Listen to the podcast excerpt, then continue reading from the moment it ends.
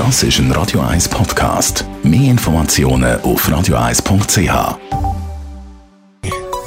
Der Konsumententipp auf Radio 1 präsentiert von comparis.ch, einem führenden Schweizer Internetvergleichsdienst. comparis.ch. Inflation ist der Begriff, der im Moment sehr präsent ist. Man redet über den Begriff Inflation, Deflation, Teuerung. Michael Kuhn, Finanzexperte bei Comparis. Legen wir los, ganz grundsätzlich. Was ist Teuerung? Ja, Teuerung bedeutet nichts anderes als Preise für Waren und Dienstleistungen steigen. Zum Beispiel für Weizenspaghetti, für Massage oder für Sprit.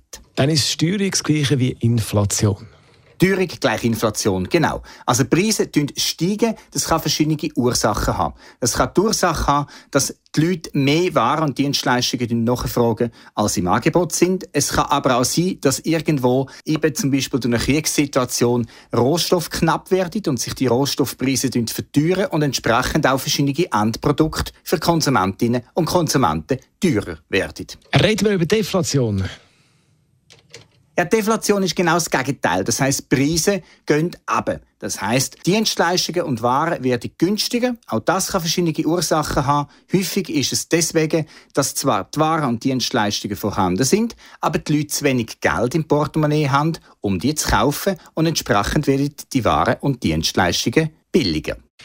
Und was kann man jetzt erwarten für die Schweiz in den nächsten Monaten? Ja, grundsätzlich werden die Preise, die jetzt schon gestiegen sind in den letzten Monaten, hoch bleiben oder sich ein bisschen verändern, aber nicht massiv. Auch weitere Preissteigerungen sind möglich.